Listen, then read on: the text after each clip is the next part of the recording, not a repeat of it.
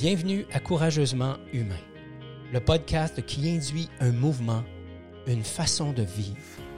Être courageusement humain, c'est danser avec ce que la vie nous offre afin d'en tirer le meilleur. C'est l'art d'embrasser l'inconnu afin de laisser émerger notre essence. Si vous souhaitez vous délester de tous vos masques, de toutes ces armures, et ainsi vivre en harmonie avec vos propres couleurs, vous aimerez ce podcast dans lequel nous aurons, vous et moi, une conversation authentique et bienveillante. Apprendre à être courageusement humain, ça commence maintenant.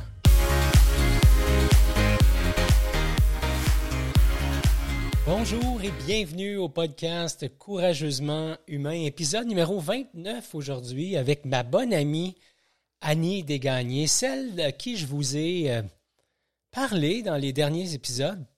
Alors Annie est sur le show aujourd'hui et euh, je suis vraiment content qu'elle soit là. Donc épisode numéro 29 du podcast Courageusement Humain. Laissez-moi vous dire merci d'être là. Je me présente Ghislain Lévesque, je suis l'initiateur du mouvement Courageusement Humain. Donc aujourd'hui, Annie Desgagnés, c'est une femme que je connais depuis presque 20 ans. On a eu le plaisir de travailler ensemble sur des projets qui n'avaient rien à voir avec Courageusement Humain à l'époque, mais ça a été le début d'une histoire d'amour, entre guillemets. Annie et moi, on est des, bons amis et euh, c'est vraiment, vraiment intéressant d'échanger avec elle et de co-créer avec elle. Et Annie, c'est celle qui se joint à moi dans l'équipe de Courageusement Humain. Alors, je suis vraiment content de vous la présenter. Juste avant qu'on passe à la conversation que j'ai eue avec elle, Annie, euh, comme je le disais, euh, du moins je pense, c'est une femme de cœur. Euh, et sa maman a été sa plus grande confidente. Elle va nous en parler d'ailleurs. Annie a, été présente tout au long de la maladie de sa maman. Elle est restée proche d'elle, même si Annie habite dans la région de Montréal, sur la rive sud de, Montréal, et que sa mère vient de la région de Québec. Donc, pour les gens qui ne sont pas du Québec, c'est à peu près deux heures et demie, trois heures de route en voiture. Euh, Annie connaît très bien l'autoroute 20 qui relie euh, la région de Montréal et la région de Québec. Et euh, malheureusement, la maman d'Annie nous a, quittés. Ça fait déjà plusieurs années de ça. Elle va nous en parler d'ailleurs. Et suite à cette période-là, Annie, il y a une autre personne proche d'elle qui est tombée malade et qui a eu besoin de support. Et Annie, encore une fois, a été présent euh, présente pardon, pour cette personne-là avec sa bonté naturelle, son amour naturel, son désir de prendre soin, etc. Et le matin de ses 50 ans, il s'est passé quelque chose de particulier. Elle va nous en parler. Annie a pris une décision importante, une décision qui allait changer le cours de sa vie. Je vous en dis pas plus. Je veux la laisser elle-même euh, vous en parler. C'est plusieurs fois que je vous dis que euh, j'amène sur le show une personne qui représente l'essence de courageusement humain, ben Annie Desgagnés, elle représente sans l'ombre d'un doute l'essence même de courageusement humain, cette essence qui consiste à danser avec la vie, de pas trop savoir où ça mène et de faire confiance à ce qui est là et de simplement vivre ce qui va être présent euh, de la meilleure des façons possibles, c'est-à-dire en acceptant de ne pas tout contrôler et en acceptant de danser avec la vie. Alors, sans en ajouter davantage, je vous présente la conversation avec ma belle, ma chaleureuse et ma dynamique amie, Bon matin, Annie Desgagnés, Colin Debin, ça fait un bout de temps qu'on se connaît, nous deux. Avant d'embarquer là-dedans, Annie, euh, on a un petit rituel, toi et moi, qu'on a installé euh, depuis, depuis longtemps, mais on, on, on, l'applique un peu plus dans les dernières semaines parce qu'on a recommencé à se voir un peu plus euh, mm. fréquemment. Tu, tu, me boudais, puis bon, j'accepte ça. je vais t'en faire, moi, tu me boudais. Annie, euh, qu'est-ce qui est là pour toi ce matin? Ah, mon Dieu, Gis. Une espèce de... Je suis vraiment contente. Je suis vraiment, vraiment contente d'être avec toi ce matin en ce dimanche matin de canicule où euh, deux personnes super chaleureuses se rencontrent. Puis euh, très, très fébrile, un peu émotif, comme tu le sens dans ma voix. Mais très, très contente d'être avec toi. Puis très contente d'être sur un projet tellement extraordinaire, juste. Tellement. Chut, chut, chut, Vraiment. On n'en parle pas tout de suite. On n'en parle pas tout de ah, suite. OK. OK. C'est beau. On en parle dans quelques minutes. OK, parfait. ah, j'aime ça, j'ai créé un petit malaise. Euh, je suis content de t'entendre. Je suis vraiment content de t'entendre. Pour moi, qu'est-ce qui est là? Euh, ah, je prends le temps de me déposer ce matin parce que je. J'ai un petit, petit problème avec mon dos depuis quelques jours. Puis euh, j'ai réalisé en, en voyant mon, mon, mon guide slash thérapeute slash mentor slash coach slash ami Henri que euh, il y, a des, y a des projets dans mon univers actuellement qui me, qui me font souffrir et qui euh, mm. et je, je, je, je, le savais parce que j'ai hâte que ces projets-là se terminent puis euh, mais je me rendais pas je me rendais pas compte Annie à quel point ça me ça m'empêchait de respirer et que ça s'est cristallisé crasse cristallisé dans ma cage thoracique et que comme je travaillais sur ces projets-là, j'avais l'impression que je manquais de temps pour travailler sur le projet qu'on va discuter un petit peu plus tard. Puis euh, je me suis mis à inconsciemment à couper la, longueur de mes nuits. Petit problème au dos, petit problème de cage thoracique, des, des, nuits un peu plus courtes. Et là, ça fait deux bonnes nuits que j'ai. Euh, ça me fait du bien. je me suis levé plus tard que prévu aujourd'hui. J'arrive un peu euh, désorganisé. Je te disais juste avant qu'on qu'on appuie sur play, euh, crème c'est rare, mais je suis pas je suis pas prêt à matin, j'ai l'impression que je suis devenu bon dans l'art de, concevoir euh, l'avion en vol, mais c'est un peu comme ça qu'on va on va avoir la conversation ce matin. Mais tu sais, juste moi depuis trois ans, le fait de me jeter dans le vide, je faisais pas ça avant moi dans ma vie. J'étais un peu freak control. Mais depuis trois ans, on va en parler, là, il s'est passé tellement d'affaires. Et mm-hmm. maintenant, quand je me jette et je plonge dans une aventure, peu importe laquelle, même dans mon quotidien, c'est comme si je partais à la. Ben oui, je pars à la rencontre de moi, mais c'est comme si je partais en voyage. Mm-hmm. Alors, je t'invite, on va partir en voyage ensemble, même si on n'est pas, euh, si on n'est pas structuré comme on, on aurait peut-être dû ou en fait. Elle est où l'importance de ça? Exactement. Euh, donc, Annie, tu es une fille de Québec. Tout à fait. On se connaît depuis presque 20 ans. Absolument. Euh, donc, c'est sûr, ton ciel est gagné. Euh, le tien aussi. Je n'osais pas le dire, merci. Je prends des notes. donc, une fille de Québec, mais aujourd'hui, tu es, sur la rive sud de Montréal et pour les gens qui te connaissent, Krim, te sortir de Québec, ça a quand même pas été la chose la plus facile parce que tu es une grande amoureuse de la région de Québec et de la ville. Ah, tout à fait. Tout à fait. Ouais, fille de Québec, euh, fille unique, d'une mère qui était entrepreneuse. Ma mère avait une brasserie, a travaillé tellement dans sa vie. Euh, mes parents se sont divorcés. J'étais quand même assez jeune. Je me rappelle pas de l'âge, mais j'étais quand même assez jeune. Mon père a toujours évolué dans la vente. Alors, j'ai eu des parents qui, côté relationnel, étaient... Euh, ce qui monte, c'est overact, là, mais ça a mm-hmm. été extraordinaire parce que euh, à l'époque, maman, quand elle avait sa brasserie, les bars fermaient à 11h minuit, puis le party s'en venait à la maison, tu sais, fait que euh, oui, fille de Québec, très amoureuse de cette ville-là. Je suis sortie de Québec, mais la ville est encore beaucoup, beaucoup dans mon cœur. Euh, fille unique et j'ai déménagé. C'est côté professionnel, mon conjoint a eu un transfert euh, dans une grande compagnie sportive et j'étais très, très, très, très proche de ma mère. Moi, ma mère, elle a été très, très malade. J'ai accompagné ma mère pendant une quinzaine d'années dans une maladie un asthme avancé euh, très, très chronique. Et ma mère a eu beaucoup, beaucoup de difficultés quand moi, j'ai quitté Québec parce que on avait une relation très, très, euh, très, très, très proche, proche. Elle a eu beaucoup, beaucoup de difficultés avec ça. Ma mère est décédée en 2009.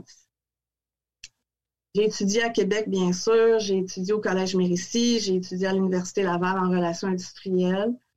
Euh, et quand on est parti, quand mon conjoint a été transféré, moi, je me suis trouvé un travail dans mon domaine euh, pour aussi la même compagnie qui était une grande compagnie sportive. J'ai évolué pour euh, cette compagnie-là 5-6 ans à peu près. Ensuite de ça, l'autre grande expérience professionnelle a été pour une grande compagnie, puis c'est là qu'on s'est rencontrés, Jess, on a fait un mandat ensemble une compagnie où on fabriquait des, euh, des loaders en bon québécois, des machines, euh, des porteuses à bennes basculantes qu'on appelle. Et euh, cette usine-là a fermé, a fermé, mais moi, j'ai quitté avant que l'usine ferme pour m'en aller dans une boîte de consultants.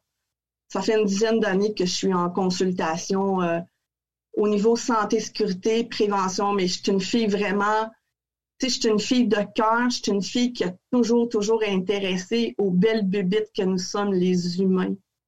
Euh, ma mère est décédée en 2009 et j'ai accompagné ma mère pendant toute cette maladie-là. Moi, j'étais sur la rive sud de Montréal. Ma mère était toujours à Québec. Et au décès de ma mère en 2009, ben là, euh, là j'ai eu un petit crash parce que quand on perd un parent, euh, et surtout la relation que j'avais avec ma mère, ça a été vraiment c'était vraiment une grosse, une grosse affaire, ça. Euh, et après le décès de ma mère de 2009 à 2016, là, je me suis fait à cœur perdu dans le travail, à m'en perdre. Et euh, jusqu'en 2016, où mon conjoint aussi est tombé malade, fait que je me suis dit, My God, c'est quoi ce karma-là? Euh, et le matin de mes 50 ans, en mai 2017, je me suis fait une promesse. J'ai toujours été l'espèce de sauveuse qui a toujours été là pour tout le monde. Mais ce matin-là, en mai 2017, je me suis dit, bon, il y a eu un point de bascule pour moi. Dès que j'ai mis le pied à terre, je m'en rappelle encore, dès que j'ai mis le pied à terre, je me suis dit, c'est terminé. Puis mon conjoint est encore malade. C'est terminé. Maintenant, je vais à ma rencontre. Puis, tu sais, juste, on avait déjà, avant 2017, on avait déjà un projet ensemble depuis euh, quelques années où on s'était dit, ah, ça serait le fun de faire une conférence sur la bienveillance. Puis, j'ai dit, ah, je suis peut-être pas prête à faire ça tout de suite. Ben non, je n'étais pas prête parce que j'ai décidé de faire mon parcours de coach professionnel pour accompagner les gens euh, dans différentes sphères de leur vie. Alors là, je viens de terminer. Et c'est, moi, j'allais dire, puis c'est ça, c'est une année 2.0 qui est maintenant là. Parce que euh, faire un parcours de coach, tu vas à ta rencontre, tu règles des bébites. J'ai pleuré ma vie. Euh, j'ai découvert des stratégies que je traînais depuis tellement d'années. Fait que là, j'ai toutes défait les stratégies, les croyances qui n'étaient pas supportantes pour moi pour remplacer ça par d'autres choses. Et j'avais justement un souper en famille hier soir parce qu'avec le confinement, ça faisait longtemps qu'on ne s'était pas vu. Puis euh, ma belle-sœur me disait euh, Qu'est-ce que ça t'a apporté? Tu Ben, j'ai dit Écoute, je ne vois plus, je n'entends plus et je ressens plus parce que maintenant, je sais toutes mes forces sont à l'intérieur de, moi, tout mon potentiel, toute ma, ma responsabilisation. Et Là, il y a des choses qui se présentent à moi et je travaille pas juste là. Et ça tombe du ciel. C'est magnifique. C'est vraiment magnifique. Euh, tu as, mentionné plein de choses. J'ai envie d'aller euh, fouiller un petit peu à gauche et à droite. Ah, hein. tu me connais, tu aimes ça. Euh, j'aime ah, ça. Toi et tes questions. quand, quand je, vais y aller spontanément avec ce qui est là. Comment on fait pour avoir une relation aussi intense et, proche avec sa maman? quels, étaient les, ingrédients? Puis j'imagine que euh, il n'y avait pas juste des ingrédients positifs, il y en avait peut-être aussi qui étaient. Parle-nous de ce que tu as envie de nous parler, là, mais qu'est-ce qui fait que la relation était aussi proximité. J'ai presque envie de dire aussi fusionnel. Oui, c'est le bon mot. Puis je l'ai peut-être induit dans, dans l'inconscient, mais c'était le bon mot. Euh, puis fusionnel, tu sais, ça peut avoir des incidences très positives et très négatives. Euh, en fait, euh, il faut savoir que ma mère a perdu deux enfants avant moi. J'ai eu une sœur qui est née en octobre 1965. Kathleen a vécu trois ou quatre mois. OK? Euh, après ça, ma mère a fait une fausse couche. Et après ça, moi, je suis venue au monde. Et ma mère m'a toujours dit, Annie, quand tu es arrivée, il n'y a pas un espace de ton corps que je n'ai pas regardé. Alors, comment ma mère m'a portée, portée quand elle était enceinte de moi, et quand je suis venue au monde, puis qu'est-ce qu'elle a peut-être induit pendant qu'elle était enceinte de moi, ça a été peut-être une relation un peu, je te dirais, malsaine, mais en même temps, j'ai eu une relation tellement extraordinaire, en fait, communication avec ma mère. J'ai confié des choses à ma mère. Tu sais, souvent, on ne confie pas tout à nos parents. Moi, ma mère, c'était ma mère, c'était mon mentor, c'était mon ami. Je suis sortie dans les bars avec ma mère, moi. à l'époque, je me tenais à la Houblonnière, qui est un bar sur le chemin Sainte-Foy, qui maintenant est rendu place de la Cité, sur le, sur le boulevard, sur le chemin Sainte-Foy, ou à Hochelaga, quelque chose comme ça. Et puis, euh, écoute, je sortais dans les bars avec ma mère, c'était extraordinaire. Euh, je crois que qu'est-ce qui a fait cette relation-là, c'est que on a toujours été sur les vraies, vraies affaires, Jess. Mm-hmm. Tout le temps, tout le temps. Euh, c'était une communication qui était tellement sincère et pleine d'amour. Je pense que c'est ça qui a fait que cette relation-là a été extraordinaire. C'est drôle que tu m'amènes là parce que le dernier mot que j'ai dit à ma mère, c'est je t'aime, la veille de sa mort. C'était un vendredi soir. Je m'en allais souper avec des amis. Ma mère était hospitalisée. La semaine, deux semaines avant, elle avait subi une intervention euh, au niveau lombaire, puis devait la transférer dans un centre de réadaptation. Et là, je voyageais à Québec depuis que ma mère était malade. Euh, j'ai voyagé. Moi, la vin, là, je l'ai faite euh, des milliers de fois. Puis, quand elle était hospitalisée dans le dernier mois de sa vie, j'ai voyagé à tous les week-ends, je descendais à Québec.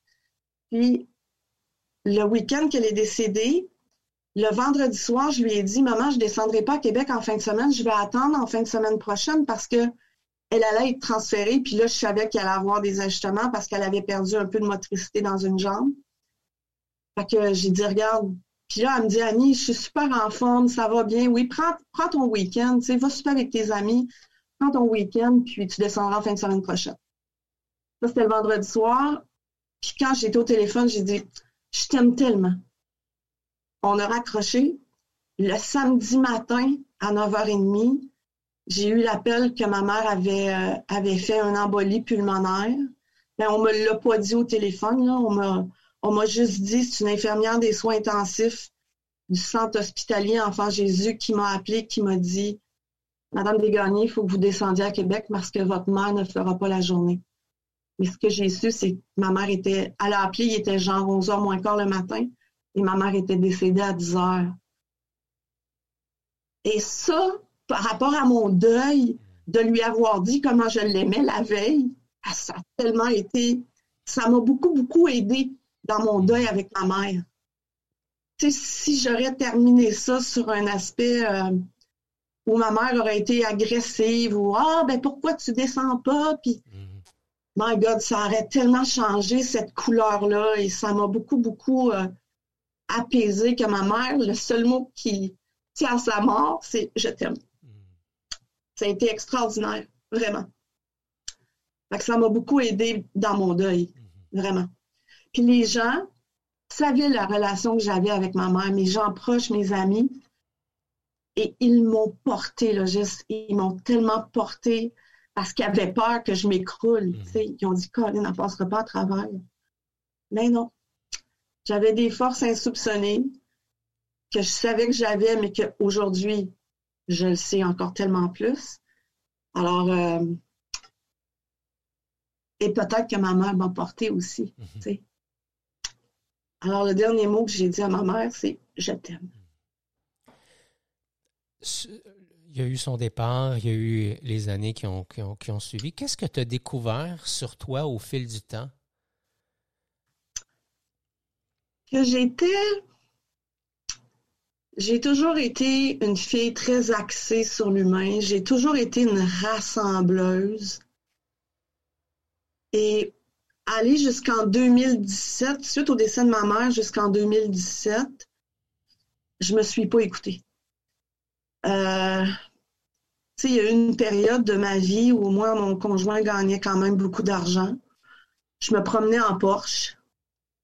Euh, la totale, là, on allait euh, on allait en Europe deux fois par année, euh, on se promenait dans le sud, je me promenais en Porsche, j'avais une voiture d'été, une voiture d'hiver.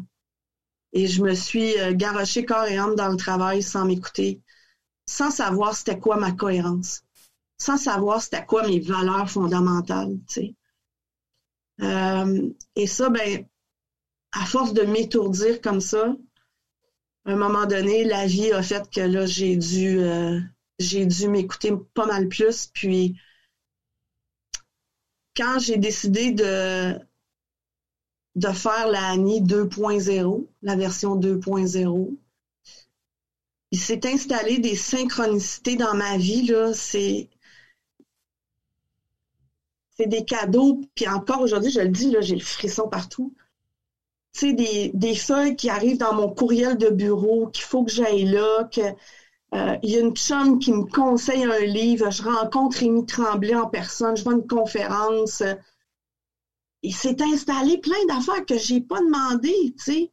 Fait que là, la vie m'a comme envoyé un signal de dire Hey, la grande, il est vraiment temps que tu penses à toi parce que j'ai été une sauveuse pendant tellement d'années, juste. Puis maintenant, je ne, je ne veux plus ça. Mm-hmm. Je suis une personne quand même hyper empathique, sympathique, mais maintenant, je sais c'est où ma barrière, puis je sais ce qui m'appartient, ce qui ne m'appartient pas. Ma coach m'a dit dernièrement, Annie, ça, faut que tu déposes ça sur la table parce que ça ne t'appartient pas. Mm. Alors, toutes ces leçons-là, maintenant, je prends des temps d'arrêt dans ma vie, ce que je faisais pas. Je médite depuis deux ans, je faisais pas ça. Des retraites de silence. My God, le silence. Et quand tu fermes les yeux, tu vois tellement mieux les yeux fermés. Alors j'ai appris tout ça au fil des années. J'ai vraiment appris à aller à ma rencontre avec toute ma cohérence qui est là maintenant.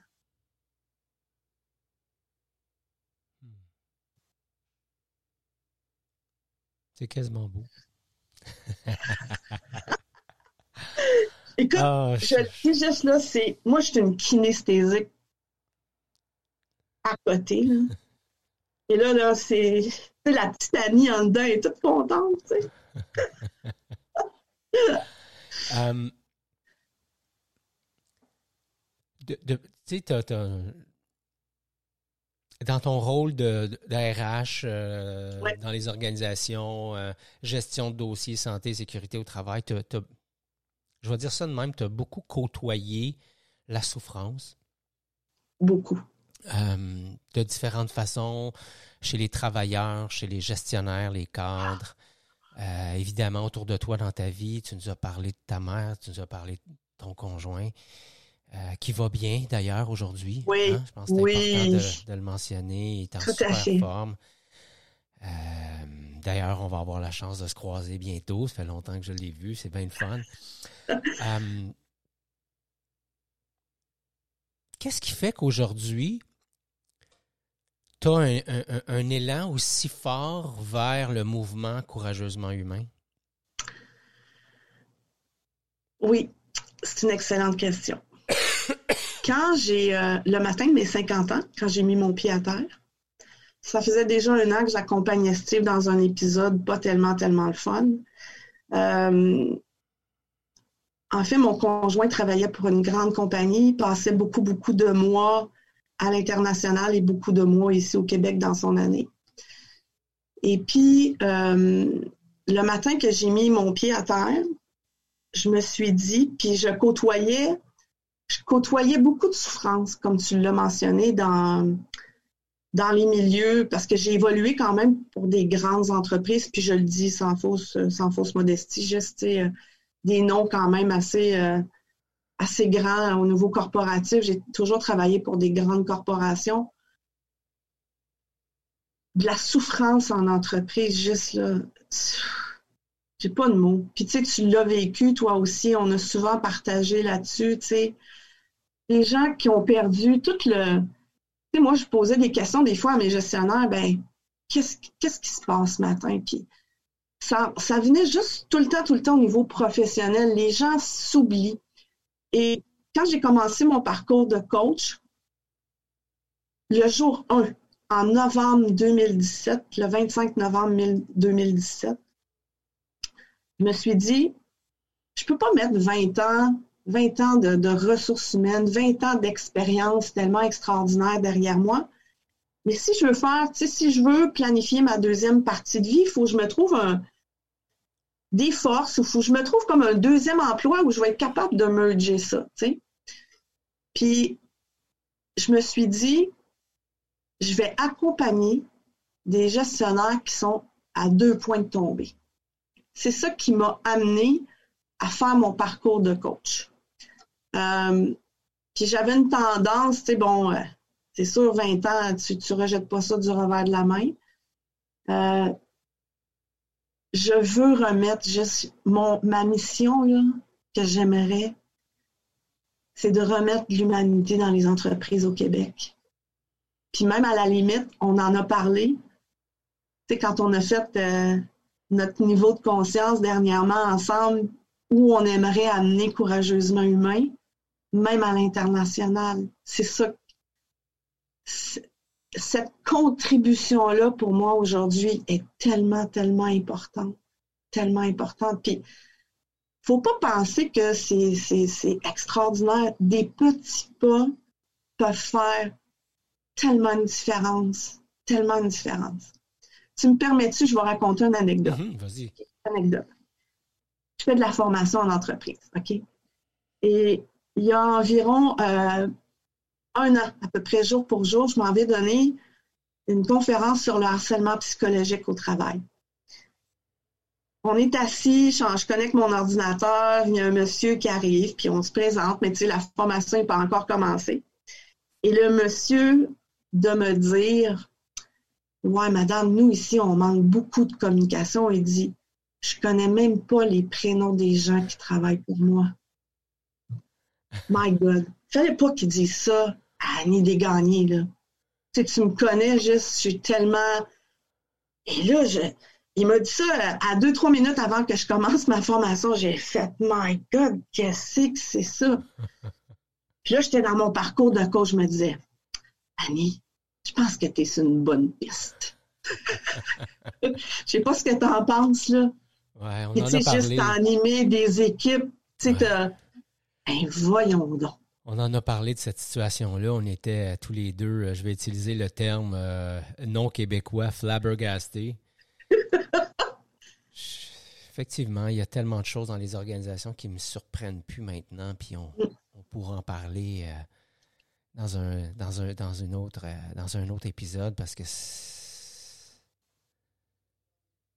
J'allais dire le mot impressionnant de voir tout ce que les organisations arrivent à faire pour nous, euh, pour nous faire décrocher.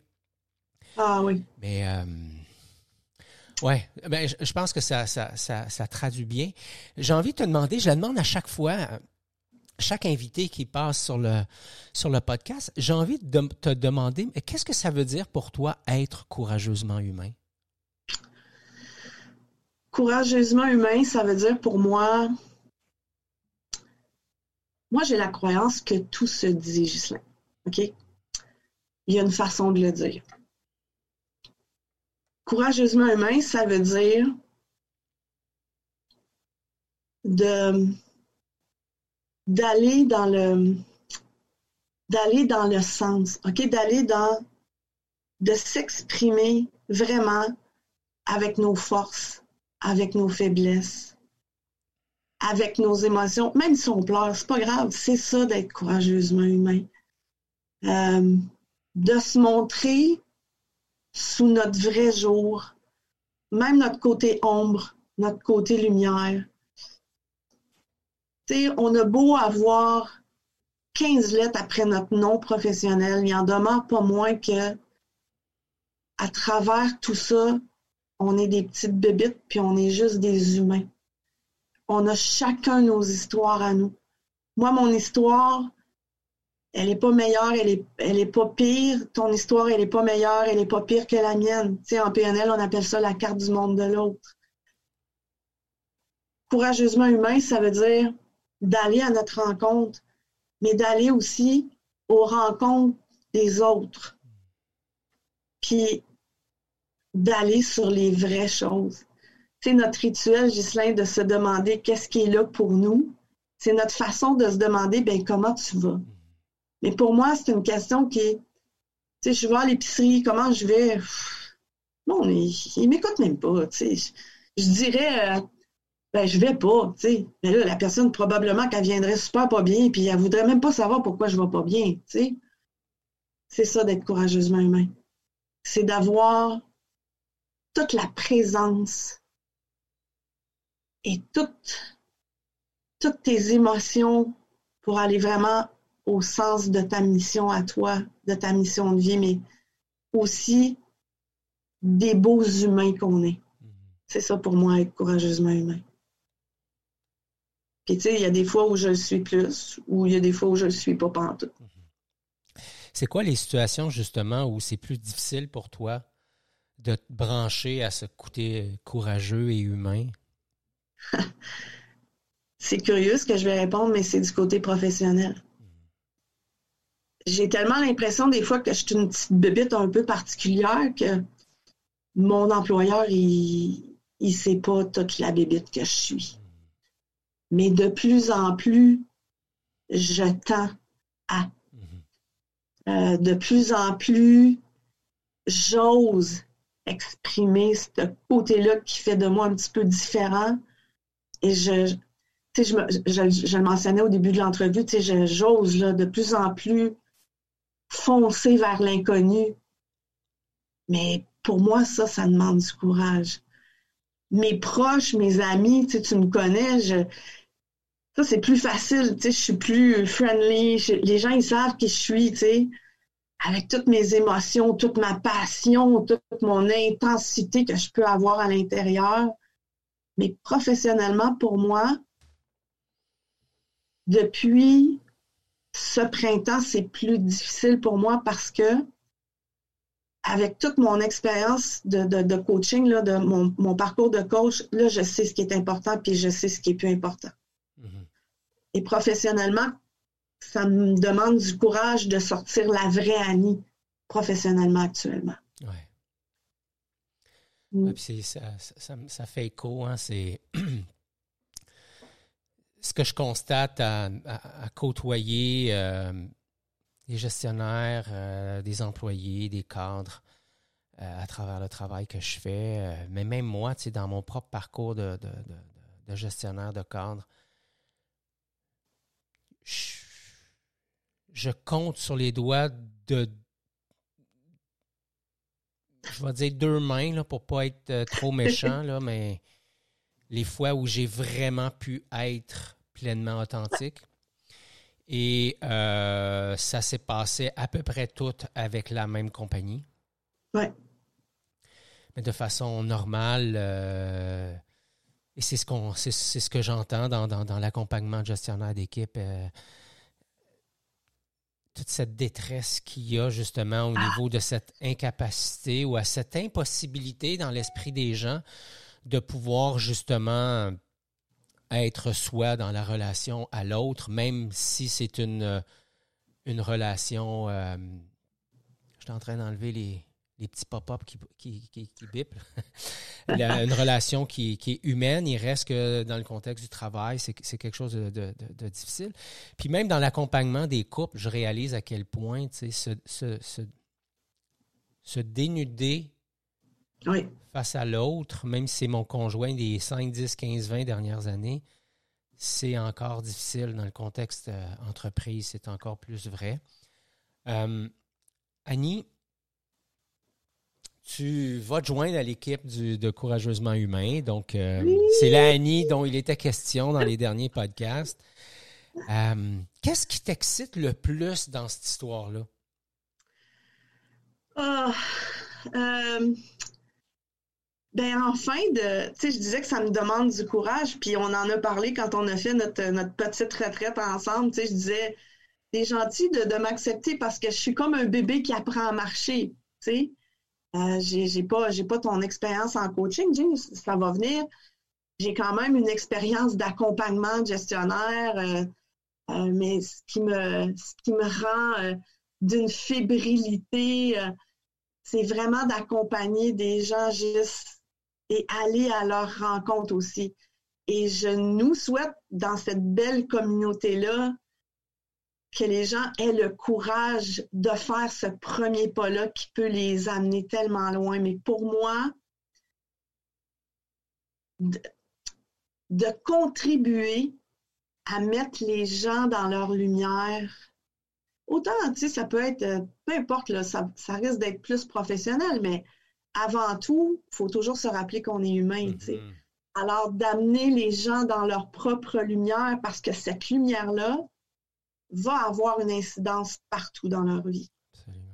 Euh, alors, de participer à ce mouvement-là, d'avoir des vraies discussions, euh, je suis vraiment très, très, très contente de participer à ça. Vraiment. Ah, ça va être un plaisir de, de mm. faire ce, ce bout de chemin-là avec toi. On va avoir beaucoup de fun. On s'est rencontrés. On va avoir du fun, juste. Ah, ça, c'est clair. Euh, on va même lancer cette semaine notre parcours courageusement humain.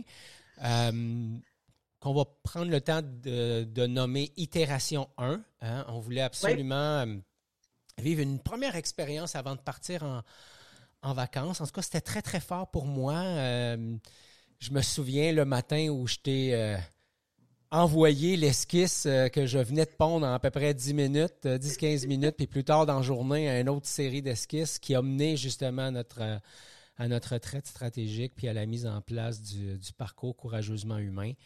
on sera en mesure, là, dès jeudi qui vient, de, de, parler, de, de, présenter le parcours sur notre site web Courageusement Humain. Annie, je, veux te souhaiter la bienvenue chez Courageusement Humain. Merci, euh, merci, merci, merci. Ah, ça me fait tellement plaisir. Euh, c'est un, vieux rêve qu'on a qui, qui, se concrétise, qui nous rend très émus tous les deux. Oui. Et euh, en même temps, c'est beau parce que on a une vision assez claire de où on s'en va. Puis, en même temps, il y a beaucoup de flou dans comment ça va se passer ce qui correspond exactement à l'essence de courageusement humain. Tout à fait. Et, euh, Tout à fait. Ben, on va co-construire cet avion-là en vol. J'aime bien dire ça de même. Ça, me, ça me parle tellement.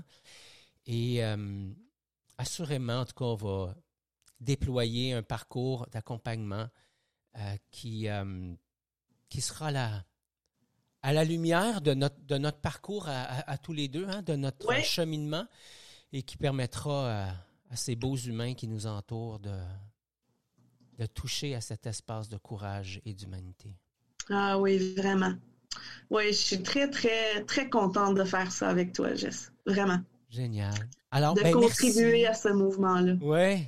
Merci pour euh, cette conversation courageusement humaine. Ça a été, ça a été agréable de, pour moi d'échanger avec toi. Il y en aura plein d'autres parce que euh, tu vas te pointer le nez euh, régulièrement. Oui, me pointer le nez de plus en plus souvent.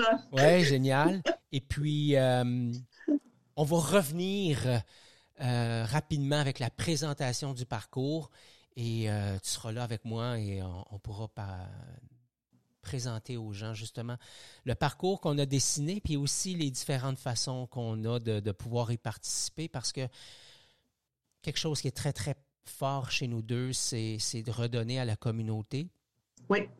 Ah oui, euh, tout à fait. Personnellement, je ne fais plus de bénévolat dans des organisations X depuis très, très longtemps. J'offre mon expertise de coach euh, depuis plusieurs années et on va continuer à aller dans cette direction-là pour supporter les gens de notre communauté qui n'ont peut-être pas les moyens, mais qui ont un grand, grand désir euh, de, de continuer leur cheminement. Oui, puis je pense que je pense que le besoin avec ce qu'on vit actuellement, je pense que le besoin il est vraiment là. Mhm. Vraiment là. On aura l'occasion de discuter parce que j'ai commencé à tester des gens autour de moi là. Mais je, crois qu'il y a un besoin. Alors, euh, oser, mhm. oser venir à notre rencontre. Oui, absolument. Alors, merci. Merci, Annie, d'avoir été là avec nous. Merci à tous ceux qui ont pris le temps d'écouter euh, l'épisode. N'hésitez pas à vous abonner à notre, euh, à notre chaîne YouTube, euh, à notre podcast sur Apple, sur Stitcher, sur Google Podcast. Bref, on est à plusieurs endroits. Et surtout, continuez à nous transmettre vos questions, vos commentaires, vos personnes même à, à rencontrer dans nos conversations courageusement humaines. C'est toujours un plaisir de vous lire et de, de recevoir vos feedbacks. Alors, bonne journée. Merci, Annie. Et on se revoit bientôt. Ciao. Ciao. C'est tout pour l'épisode d'aujourd'hui. Merci beaucoup d'avoir été là. Si vous avez apprécié l'épisode, n'hésitez pas à la partager avec vos amis. Je vous invite à vous abonner, à laisser un commentaire. Ça nous aide à faire connaître l'émission. Et comme à l'habitude, je vous invite à être courageusement humain.